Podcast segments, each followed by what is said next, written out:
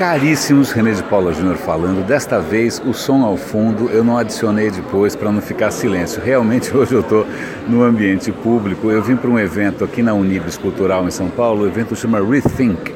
É um evento sobre empreendedorismo. Tá? E como muitos amigos meus vão palestrar, eu dei um pulo aqui logo cedinho. E isso complicou um pouco a minha rotina de publicar é, o radinho e etc. Bom, em suma, para que a gente não passe em brancas nuvens, é, eu vou dar link aqui para uma reportagem que saiu agora na Technology Review sobre um tema que muito, muito, muito me interessa, que é a bendita gig economy. Gig economy é a economia do bico.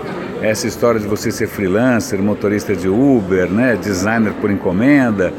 O que o, os caras estão fazendo no estudo é que está começando a aparecer um certo viés, um certo, é, uma certa distorção em função de preconceitos. De que maneira? Aparentemente, tudo indica que mulheres e etnias asiáticas, negras, hispânicas, ou seja, o que for, acabam sendo prejudicadas.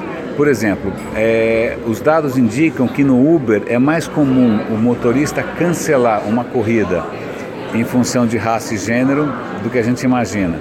É, freelancers também é mais comum é, mulheres e hispânicos, né, asiáticos serem ou preteridos ou mal avaliados do que outras etnias.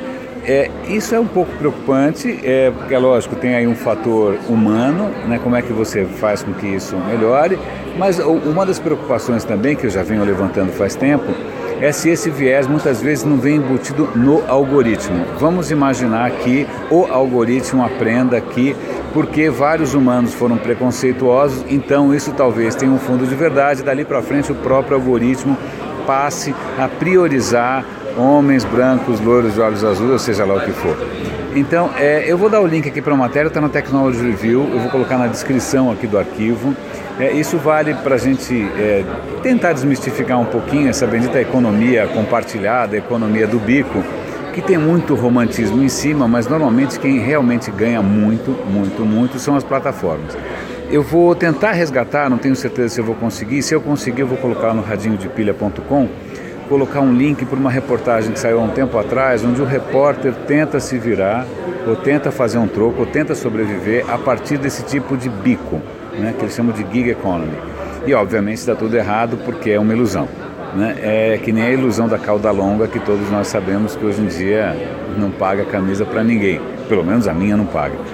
Caríssimos, é, se tiver alguma coisa legal aqui no evento, eu vou anotar e prometo compartilhar com vocês é, amanhã. Amanhã é sexta, então tudo bem. Amanhã, sexta-feira, eu compartilho isso com vocês. Grande abraço, obrigado. Espero que a gravação tenha ficado pelo menos sofrível, razoável. E, bom, até amanhã e bom evento aqui.